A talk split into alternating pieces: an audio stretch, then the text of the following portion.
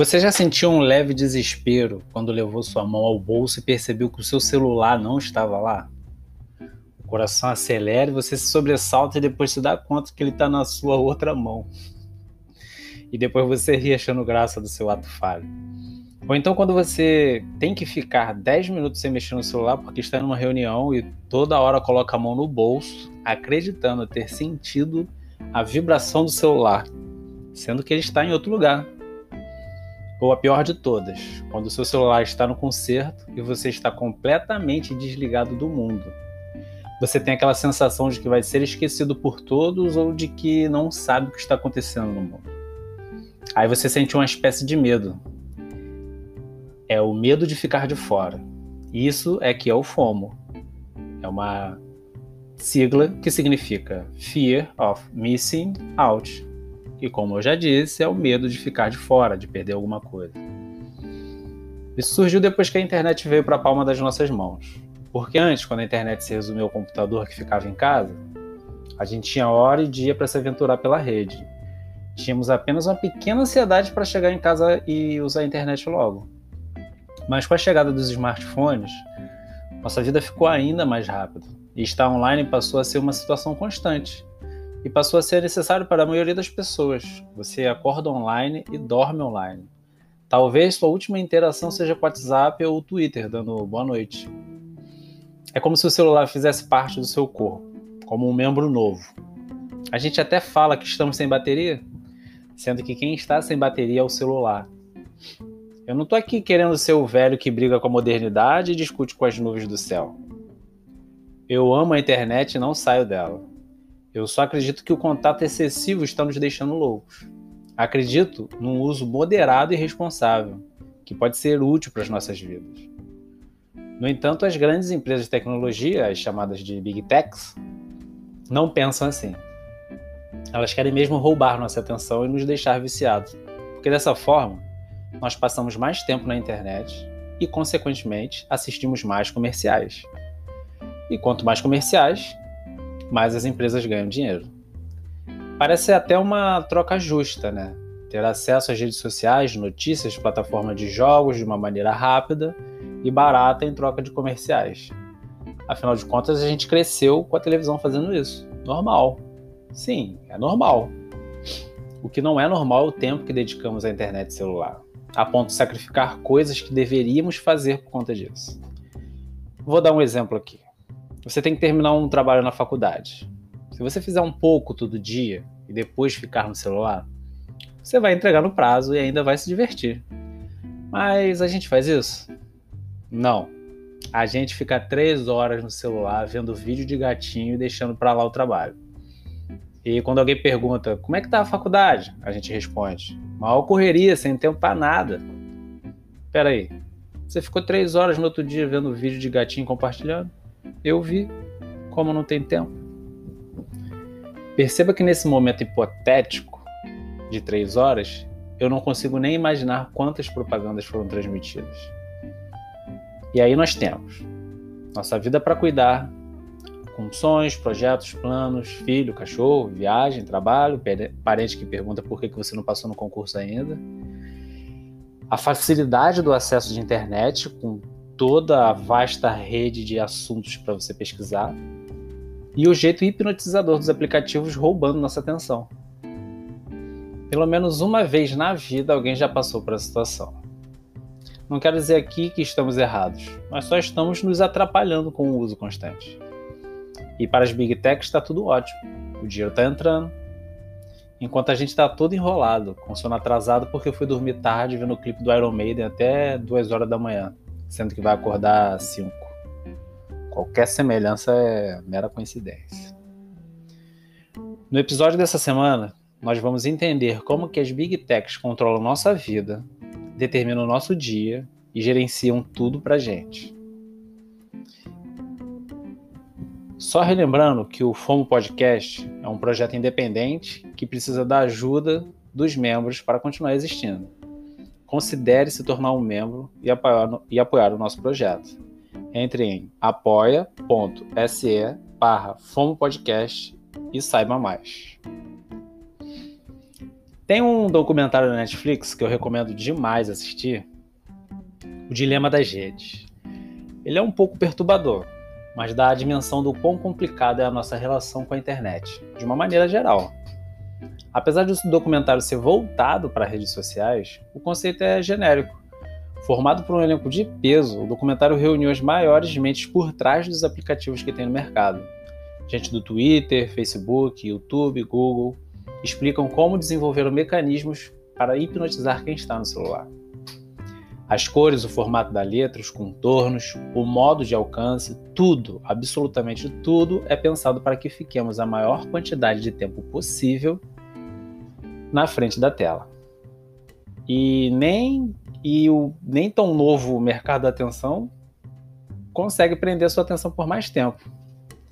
E consegue dessa forma um pouco mais de patrocínio, né? Por isso que quando nós fazemos uma conta em certos aplicativos, eles já pedem que você selecione as coisas que mais gosta para poder te mandar um monte de gente para seguir. E a sua, sua timeline fica com a sensação de rolagem infinita. Essa rolagem foi baseada nas máquinas de caça-níqueis, pois o nosso cérebro sempre fica na expectativa do que virá a seguir. E se vem algo que a gente não gosta, como uma notícia de uma criança desaparecida, por exemplo, é só rolar Tu rola a tela para que, quem sabe, a postagem da pessoa que você gosta apareça. Se aparecer, nosso cérebro fica feliz e na expectativa de novos contatos, gerando a famosa explosão de dopamina. Para quem não sabe quem é, o que serve e como funciona a dopamina, ela é um transmissor neural responsável pelo prazer, pelo aprendizado e pelo humor.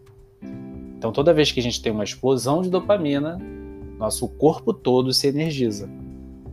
Agora imagine uma explosão de prazer no seu cérebro constantemente.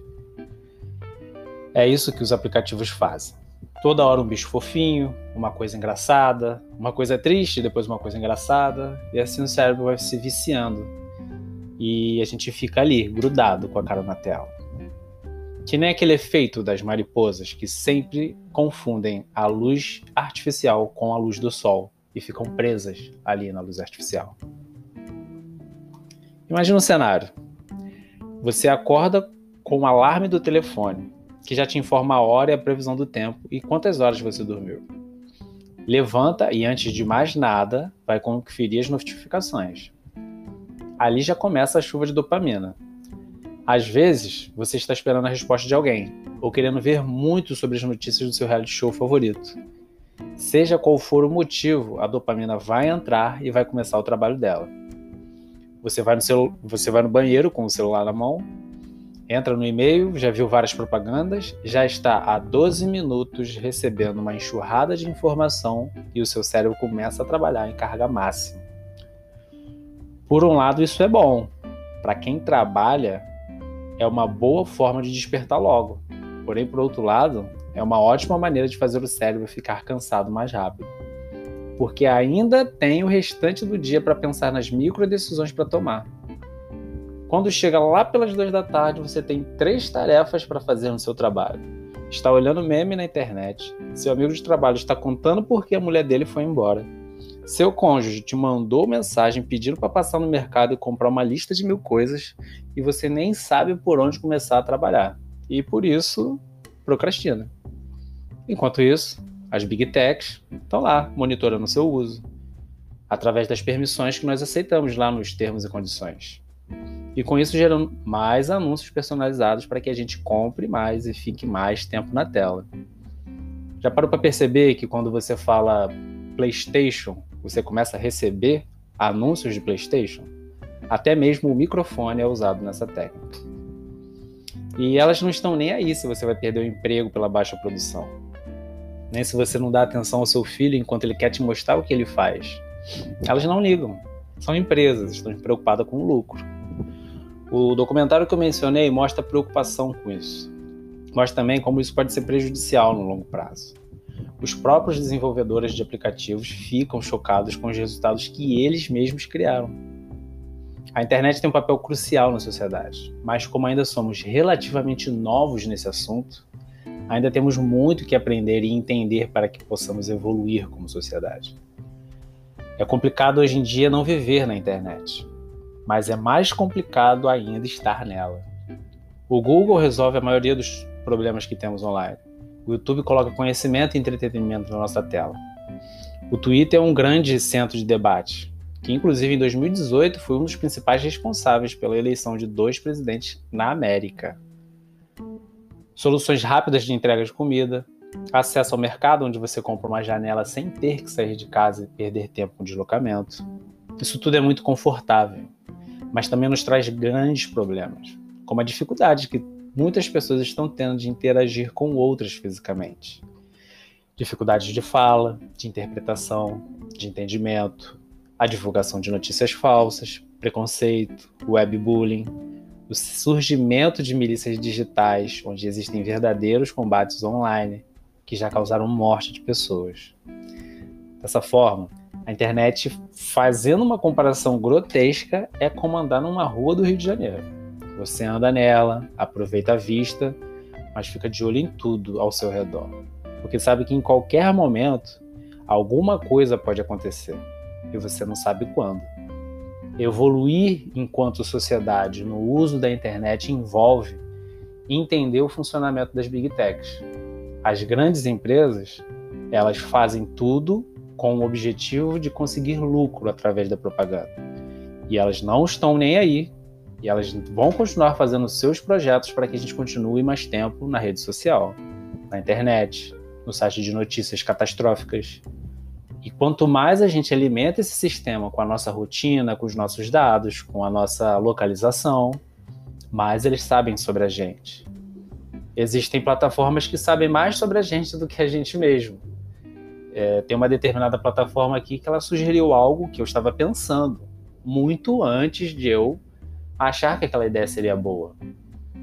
Existem teorias que aleatórias que falam que é possível já prever o próximo pensamento a partir do algoritmo. Se isso é verdade ou não, a gente não sabe. Mas o que a gente sabe é que a internet é uma realidade, a gente tem que se adaptar ao funcionamento, temos que deixar claro qual o limite dos nossos dados e tomar muito cuidado com o que a gente procura. Eu sou o Lawrence esse foi o FOMO Podcast.